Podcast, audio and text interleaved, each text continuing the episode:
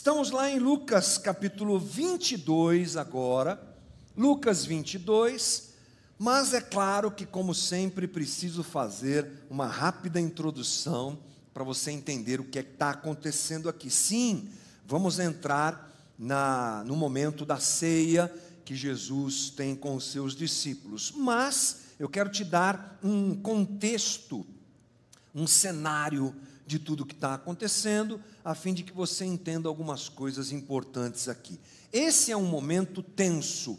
Sim, Jesus está em Jerusalém, nós vimos isso nos últimos domingos, várias e várias vezes. Ele está enfrentando, confrontando, denunciando o sistema religioso falido de Israel, e isso causa ódio. Isso gera ódio por parte da liderança, que quer literalmente matar Jesus. Então, o momento é um momento de tensão. Jerusalém está lotada. Por quê? Porque era Páscoa, gente. Todos vinham de tudo quanto era lugar para participarem daquela grande festa. Inclusive, Jesus não se hospeda em Jerusalém. Ele vai para cidades vizinhas e volta durante o dia, dorme lá no Monte das Oliveiras e volta durante o dia. Tamanha é a quantidade de gente que nós temos lá. E o clima é: queremos matar Jesus. Queremos pegar Jesus, queremos nos livrar de Jesus. Esse é o, a ambição do sistema religioso lá em Jerusalém. Esse plano de levar Jesus à morte, ele já está acontecendo há algum tempo. E nós temos várias referências, só vou dar algumas para você. Marcos 3, Marcos 11, Marcos 12, João 5, João 7, João 19, João 8, João 11. Todos esses capítulos dos evangelhos nos falam sobre um plano que aquela estrutura religiosa tinha para matar Jesus. Mas eu vou ler dois textos para te dar noção clara disso. Lucas 19, 47 diz assim: Diariamente Jesus ensinava no templo, os principais sacerdotes, os escribas e os maiorais do povo procuravam tirar-lhe a vida, mas não achavam uma forma de fazer isso, porque todo o povo, ao ouvi-lo, era cativado por ele. Está aqui. E Lucas ele coloca os grupos envolvidos nessa trama, todos eles estavam envolvidos nessa trama. Agora ouça comigo, ou leia comigo, João 11, 57. Ora, os principais sacerdotes e os fariseus haviam ordenado que se alguém soubesse onde ele estava, o denunciassem, o denunciasse, para que pudessem prendê-lo. Veja que é uma campanha que já está no meio do povo. O povo já está sabendo disso. Vamos soltar aqui uma recompensa, um cartaz. Procura-se Jesus. Né? Tipo assim, onde é que esse cara está? A gente precisa acabar com ele. Essa é a crise, esse é o cenário. É um cenário de tensão que com certeza chega aos discípulos de Jesus. Eles estão andando com ele eles estão vendo tudo o que está acontecendo. Essa pressão também os alcança. E aí nós temos um relato muito interessante de Lucas. Lucas é muito bom. O jeito que ele escreve é muito didático para a gente. Ele agora mostra duas situações bem contrastantes.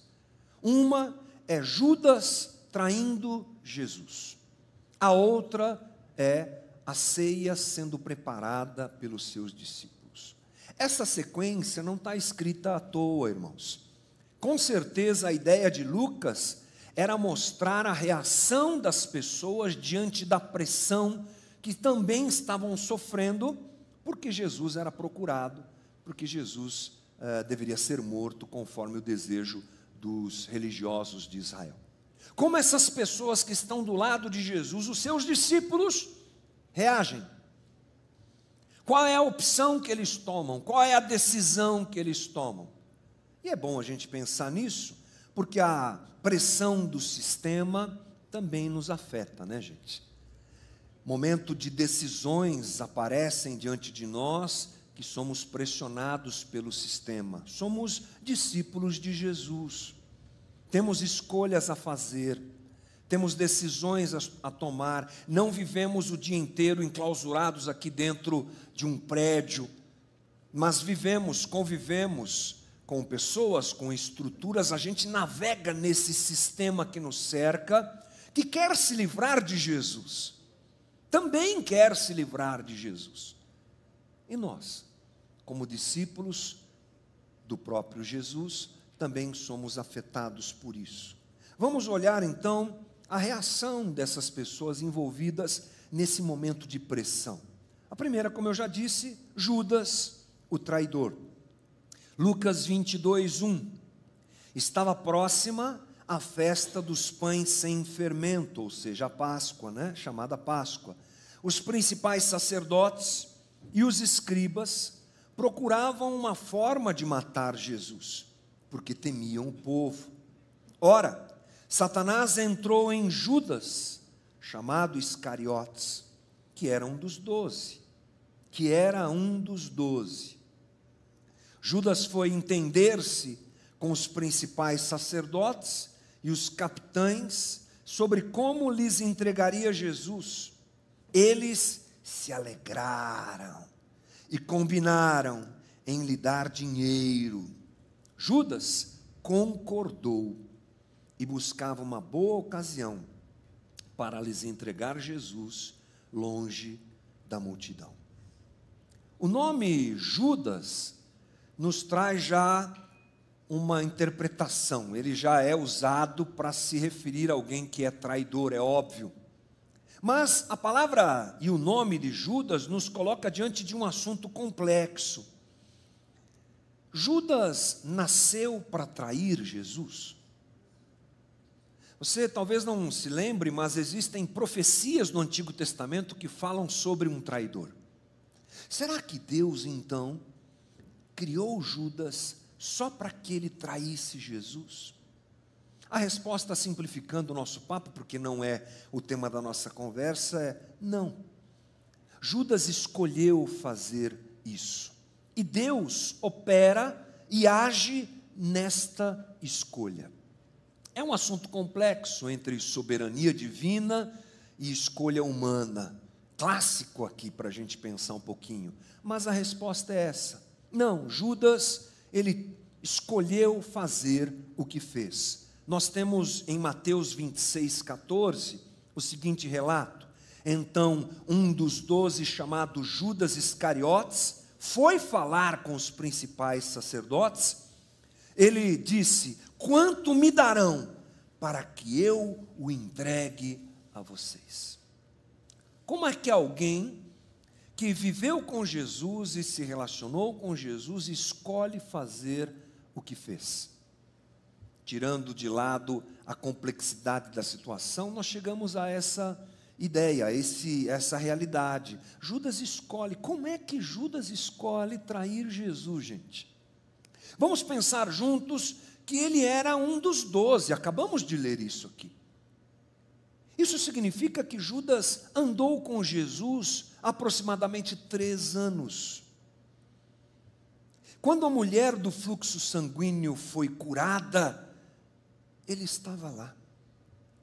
Quando os pães foram multiplicados, ele estava lá. Quando Jesus fala coisas libertadoras e transformadoras apresentando o reino de Deus, ele provavelmente estava no, na, na, linha de frente, na, na arquibancada central ali, na área VIP, ouvindo Jesus falar tudo aquilo. Quando Jesus vai a Betânia e diz: Lázaro, vem para fora, ele viu tudo isso acontecer. E outras e outras e outras coisas que nós não temos o relato bíblico, já que João diz em João 21 que Jesus fez muito mais do que foi registrado. Como é que alguém, imaginando aqui essa relação, alguém que tenha vivido tudo que Judas viveu, escolhe entregá-lo as autoridades para sua morte. Como é que isso acontece? Talvez, gente, o grande problema seja o coração de Judas não ter compreendido quem era Jesus. Ele anda com Jesus, ele ouve Jesus, ele vê os sinais que Jesus faz. Ele está com os discípulos na hora em que Jesus prova a sua messianidade absoluta. Mas o coração de Judas não deixa aquilo entrar dentro dele, porque ele era um homem com interesses diversos e a perspectiva que ele tem a respeito de Jesus, talvez a pressuposição que ele carrega em si a respeito do Messias, já é equivocada. A gente pode perceber isso lá em João 12, versículo 5. Essas são frases de Judas, olha só, é uma frase de Judas, melhor dizendo, por que esse perfume não foi vendido por 300 denários? E o valor não foi dado aos pobres. Ele disse isso, completa João não porque se preocupava com os pobres, mas porque era ladrão. Tendo a bolsa do dinheiro, tirava o que era colocado nela. Esse é Judas. Que questiona porque Maria ungiu os pés de Jesus e enxugou os seus pés com o seu cabelo, quebrando um, um recipiente com um perfume caríssimo. Ele é um homem interesseiro, ele é um homem que está no meio daquele movimento todo, mas o negócio dele é outro. Judas quer dinheiro, Judas quer o que o sistema quer, o seu coração conversa com o sistema. A importância que ele dá às coisas é a importância que o sistema religioso dá. Ele é um representante do sistema dentro de uma relação íntima e próxima com Jesus. E isso não muda até o dia em que ele trai e entrega Jesus.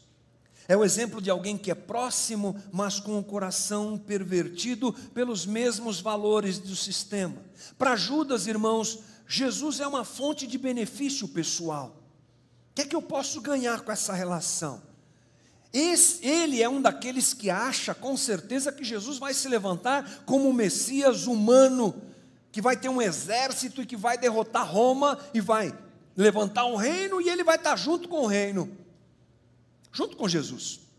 Mas quando as coisas começam a apertar, ele joga por outro lado facilmente, porque o que interessa para ele é o que ele pode ganhar. Alguém que anda com Jesus e vive assim. Portanto, eu acho que nós não temos problema nenhum em dizer que Judas é um exemplo de um tipo de tentação que nos encontra constantemente. Nós que andamos com Jesus. 1 Pedro 5,8 nos diz: Sejam sóbrios e vigilantes, o inimigo de vocês, o diabo, anda em derredor, como leão que ruge procurando alguém para devorar. Resistam-lhe firmes na fé, certos de que os irmãos de vocês espalhados pelo mundo estão passando por sofrimentos iguais aos de vocês. A tentação, gente, é algo real. Ela acontece. A batalha que nós muitas vezes queremos encarar como batalha espiritual, e é um bom nome para se dar, mas a batalha espiritual mais complexa que temos, é essa contra nós mesmos, é essa contra os nossos desejos, é essa que muitas vezes faz a gente ser parecido com Judas. É feio falar isso, é triste falar isso, mas é verdade, porque muitas vezes nas decisões que tomamos, traímos o Evangelho de Jesus Cristo. Às vezes nós queremos entender batalha espiritual como ato de ficar levantando as mãos e expulsando o demônio de ungir a urna. Tem gente que está indo hoje com a mão melada de óleo para ungir a urna. Eu lembro de uma, de uma ideia de um, um pastor que andava aqui no aeroporto de Guarulhos com um daquele troço de fazer, como é que chama aquilo? Borrifador, cheio de óleo, andando e borrifando. Em nome de Jesus, sai todo o demônio, vai cair por terra agora. O que, que é isso? Essa batalha espiritual desencarnada, ela chega à beira do ridículo, como a gente está comentando aqui. Por que isso acontece? Porque nós não entendemos que a maior batalha é contra a gente mesmo, contra o nosso coração pervertido, que deseja ou as coisas que o sistema nos oferece e que a gente quer usar Jesus para ter essas coisas. Ou seja, é algo que a gente tem que se preocupar sim. Quando eu comecei a ler o texto essa semana, a primeira parte do texto pulou aos meus olhos. Eu quero ler para você é, o versículo 2, versículo 4, versículo 5, eu montei aí para você, está na tela. Olha só o que diz: Os principais sacerdotes e os escribas procuravam, guarde essa palavra, procuravam uma forma de matar Jesus. Versículo 4: Judas foi entender-se com os principais sacerdotes e os capitães sobre como lhes entregaria Jesus. Olha só, o sistema procurava e Judas se ofereceu. E aí diz o 5: eles se alegraram e combinaram em lhe dar dinheiro. Ou seja, a tentação que nos cerca, ela procura oportunidades de ser aceita. Ela procura oportunidades de cair dentro do nosso coração. E às vezes a gente está desatento a isso. Ou a gente está batalhando espiritualmente aqui daquele jeito esquisito que a gente conversou agora, e está aceitando suborno aqui. Ou a gente está enviando os demônios de volta para o inferno com as mãos levantadas, com a, a espada de fogo flamejante na mão, e aqui está traindo a mulher, está traindo o marido. É uma coisa esquizofrênica que a gente faz esquizofrenia, uma realidade que não existe. Portanto, o nosso coração precisa estar atento para que a gente não siga diante da pressão os mesmos caminhos ou o mesmo caminho que Judas. Parece bom, mas não é. É a proposta que leva a gente à morte, como a gente sabe, devemos tratar isso na próxima conversa que o próprio Judas viveu. Jesus já nos diz que para segui-lo, ele diz isso lá no livro de, aqui no livro de Lucas, inclusive, capítulo 9, versículo 23, ele diz: Jesus dizia a todos: Se alguém quer vir após mim, negue-se a si mesmo, dia a dia tome a sua cruz e me siga. Pois quem quiser salvar a sua vida, vai perdê-la. E quem quiser perder a vida por minha causa, esse a salvará. De que adianta uma pessoa ganhar o mundo inteiro se vier a perder-se ou causar dano a si mesma? Olha que coisa interessante, não é? Quem quiser salvar a vida vai perdê-la. Essa, esse é um retrato de Judas. Quero salvar minha vida, quero tirar alguma coisa de bom dessa estrutura, dessa história. Daqui a pouco Jesus, que é tão odiado, vai ser alcançado por esses caras, e eu vou ficar aqui sem ganhar nada com isso. A pergunta que o sistema geralmente faz é essa: o que, é que você vai ganhar com isso? Porque o sistema se importa só com isso. Mesmo que você perca a vida, o importante é ganhar. Esse é o caminho de Judas. O caminho contrário é aquele apresentado por Jesus na sequência da, dessa frase, dessa fala.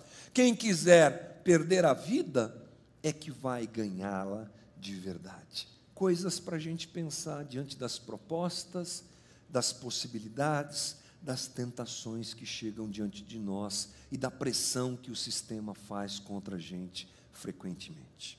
Mas a página segue, a página vira, eu até diria, porque Lucas agora narra um momento muito interessante que é preparativo para ceia. Lucas 22, 7. A gente guarda aqui Judas no radar e a gente se derruba agora, se derrama agora em cima dessa sequência do texto. Chegou o dia da festa dos pães sem fermento, que era necessário fazer o sacrifício, em que era necessário fazer o sacrifício do cordeiro pascal. Então Jesus enviou Pedro e João, dizendo: Vão e preparem a Páscoa para que a comamos. Eles lhe, perguntaram: Onde o Senhor quer que a preparemos? Jesus lhes explicou: ao entrar na cidade, bem, né, beabá, bacana. Ao entrar na cidade, vocês encontrarão um homem com um cântaro de água. Sigam esse homem até a casa em que ele entrar e digam ao dono da casa: o mestre pergunta: Onde fica o aposento no qual comerei a Páscoa com os meus discípulos? Ele lhes mostrará um espaço, um espaçoso cenáculo mobiliado Ali façam os preparativos.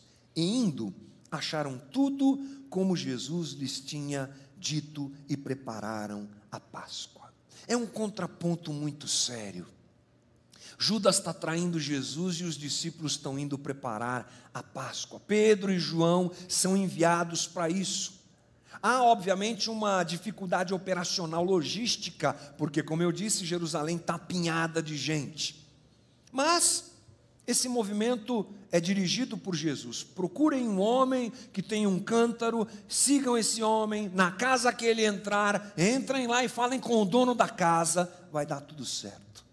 E é isso que acontece. Os discípulos, o homem do cântaro e o dono da casa, todos estão envolvidos nesse momento de tensão para acolherem Jesus, receberem Jesus junto com seus discípulos. Nós temos aqui uma relação muito diferente da de Judas. E eu destaco aqui três coisas que me chamaram a atenção: cumplicidade, fé e disposição.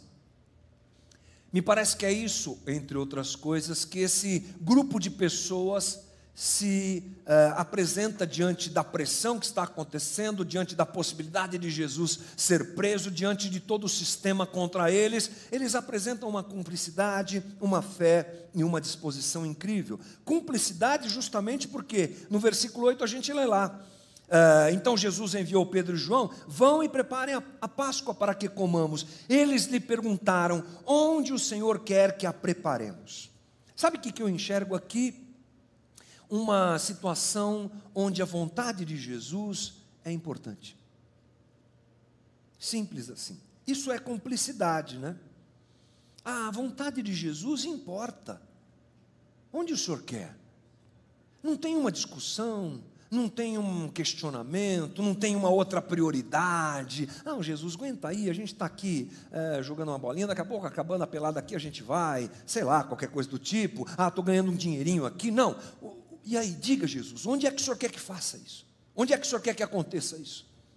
A vontade de Jesus, ela tem uma prioridade no coração daquelas pessoas. O que Jesus pensa, o que Jesus deseja, o que Jesus importa, é, perdão, espera, isso importa aqueles homens. Trazendo isso para nós é uma situação que deve ser pensada, né? Diante da pressão do sistema que a gente vive, será que o que Jesus pensa, espera e deseja importa para nós? Uma relação saudável é aquela em que o que o outro deseja, espera e se importa nos, nos traz, uh, no mínimo, um questionamento de como resolver aquilo. Essa é uma relação saudável. Você que é casado sabe disso. Uma relação saudável é quando a opinião do outro, o desejo do outro te importa, e assim também o outro para com você. Eu me importo com a pessoa, eu sou cúmplice dela. É uma relação saudável essa. Portanto, nós vemos esses discípulos de Jesus indo por esse caminho. O que Jesus pensa me importa. O que Jesus deseja me importa. Esses dias eu estava conversando com algumas pessoas que estão chegando na comunidade, e muitas delas vêm do sistema neopentecostal, que infelizmente não, não consegue ler a Bíblia claramente, né? uma dificuldade para se ler o texto bíblico. Então as pessoas pegam histórias do Antigo Testamento e trazem para hoje, sem a menor é, leitura adequada, esquecem Jesus e passam por cima do que Jesus disse, vale mais o que Davi disse, vale mais o que Abraão disse. Ah, Moisés então é o ídolo dessa galera que adora pegar as histórias do Antigo Testamento e trazer para hoje. E Jesus, ninguém se importa. São capazes de viver algo contrário ao que Jesus disse. Jesus disse: Meu reino não é desse mundo. Ah, mas a gente tem Josué conquistando a terra. Importa, parece que o que Josué disse é mais importante do que Jesus disse, porque eu não me importo com o que Jesus disse. diante do sistema que nos pressiona, a gente não pode deixar de lado o que Jesus pensa, o que ele deseja e com que ele se importa. Isso protege o nosso coração da gente fazer a bobagem que Judas fez. Isso protege o nosso coração. A outra coisa é fé, porque Jesus dá uma direção para eles muito interessante, né? Vai atrás de uma pessoa, vocês vão encontrar um cara lá carregando um cântaro de água, na casa que ele entrar, vocês entrem junto e fale com o cara. Rapaz, é desafiador essa história, né? Fala sério. Mas é assim que a gente é, se relaciona com Jesus, em fé. Aliás, o Evangelho ele só pode ser vivido em fé porque humanamente, racionalmente, essa conta não fecha. Adorar um Deus que vai para a cruz, que morre e diz que eu tenho que me diminuir para amar mais o outro, tenho que dar outra face. As coisas da, do texto bíblico, as ordens de Jesus, elas não fecham. Elas causam estranheza no sistema em que a gente está vivendo. Mas um discípulo de Jesus, ele crê e faz ele obedece, ou pelo menos se esforça para isso. É interessante que Jesus nunca exigiu de nós perfeição. Não vai por esse caminho. Jesus sabe quem você é, Jesus sabe quem eu sou, Ele sabe das nossas dificuldades, das nossas é, fraquezas, das nossas fragilidades. Jesus não espera perfeição de ninguém, Ele espera desejo de se viver o que Ele disse o máximo possível. Isso ele espera.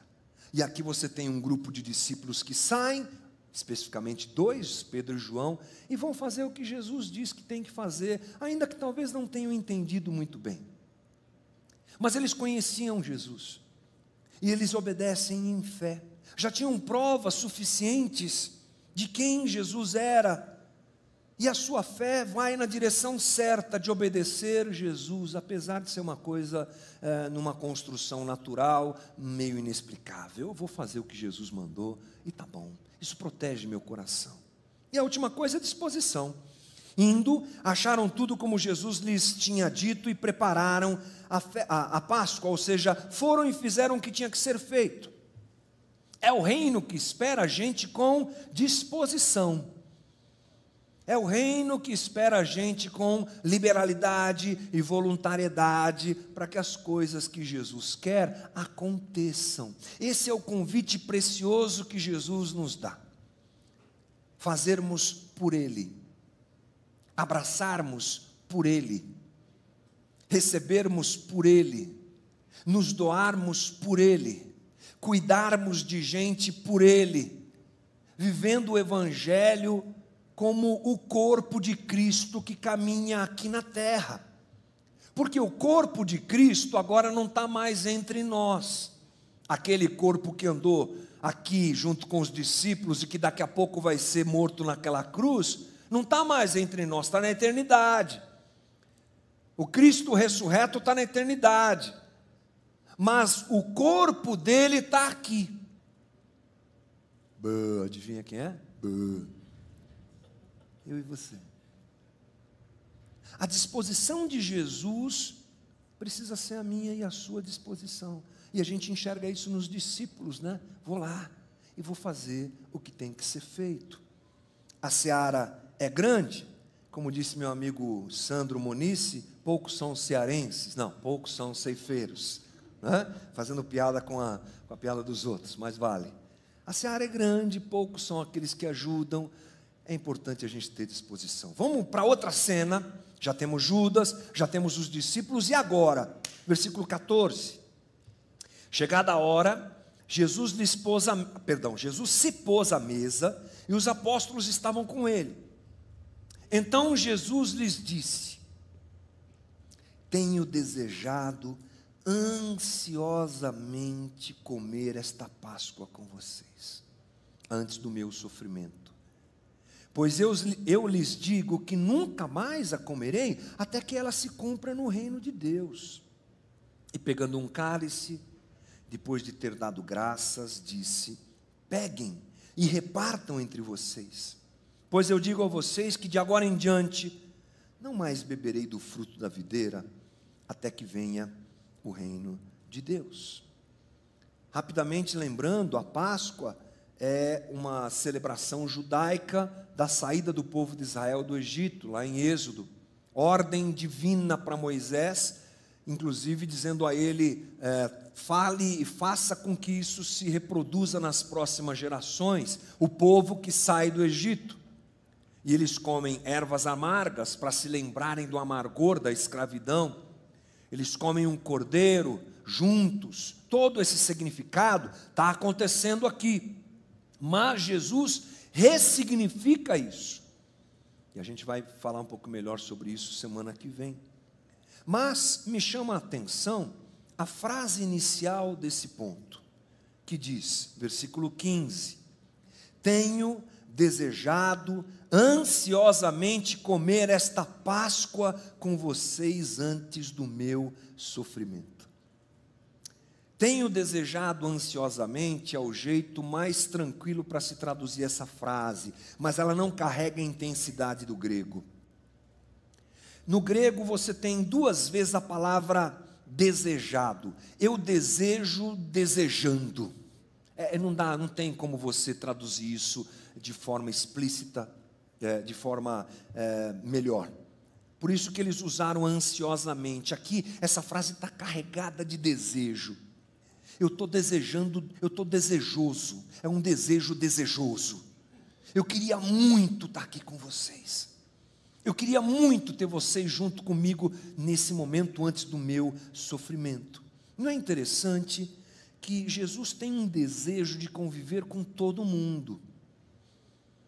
Ali estava diante dele Judas, ali estava diante dele Pedro, ali estava diante dele João, os discípulos envolvidos nessa história.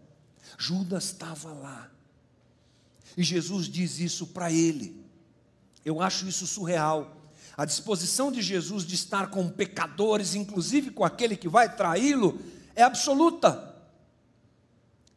E é um desejo impressionante, porque isso nos mostra uma alegria de Jesus em conviver com quem não merece com quem inclusive vai traí-lo. Ou seja, Jesus escolhe estar com a gente. Ele que manda preparar a ceia. Ele que chama os discípulos para sentarem. Diante dele estão aqueles que vão dar a sua vida por ele, aqueles que vão morrer por ele, mas também está aquele que vai traí-lo. Mais uma vez Jesus mostra a disposição e o amor incondicional do nosso Deus. Sentar-se à mesa com o seu traidor é um ato de grandeza. Jesus se senta na mesa e convive com gente de todo, todo tipo. Jesus propõe redenção e transformação a todos. Esse é o Deus que, diante da traição ou diante da entrega, acolhe a todos. É impressionante isso. É Judas que escolhe fazer o que faz. Mas até isso acontecer, Jesus está com ele, está na mesa com ele, está partindo o pão com ele, está amando o pecador. Que, aliás, em muitos aspectos, nos representa. É o Deus que vem à nossa direção em amor. Quando vi essa cena, me lembrei da descrição de João capítulo 1, João 11 no princípio, aliás, João 1, no princípio era o Verbo, o Verbo estava com Deus e o Verbo era Deus. Ele estava no princípio com Deus. Todas as coisas foram feitas por Ele, sem Ele nada do que foi feito se fez. A vida estava nele e a vida era a luz dos homens. Versículo 10: O Verbo estava no mundo. O mundo foi feito por meio dele, mas o mundo não o conheceu. Veio para o que era seu, e os seus não o receberam, mas a todos quanto receberam, deu-lhes o poder de serem feitos filhos de Deus, a saber, aos que creem no seu nome, os quais não nasceram do sangue, nem da vontade da carne, nem da vontade do homem, mas de Deus. E o Verbo se fez carne e tabernaculou e habitou entre nós, cheio de graça e verdade, e vimos a sua glória, glória como do unigênito do Pai. Jesus decide conviver com os pecadores, com os traidores. Esse é o amor que deve nos constranger. Ceia é constrangimento e amor. Ceia é momento de perceber pecadores assentados à mesa do Cordeiro. Ceia é um momento de constrangimento, de percepção do meu pecado e, ao mesmo tempo, do agasalhamento disso por parte de Jesus. Lucas estava dizendo a Teófilo: Teófilo percebeu? Sistema pressionando, um escolheu traí-lo, outros escolheram abraçá-lo e acolhê-lo. Essa é a escolha que está diante de nós, irmãos. E com certeza Lucas estava dizendo também a Teófilo: esse é Jesus. É o amor em forma de gente, sentado na mesa, comendo com seus discípulos.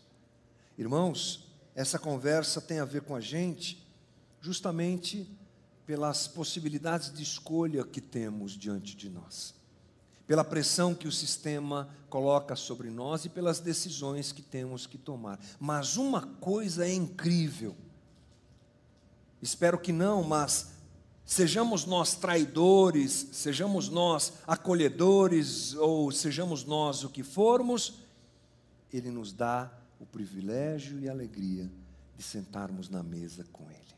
Esse é o convite que ele faz a nós, esse é o convite que eu faço a você nessa manhã. Vamos à mesa, vamos lembrar do sacrifício de Cristo a partir desse amor absoluto e completo por cada um de nós. Amém, irmãos? Que Deus nos abençoe.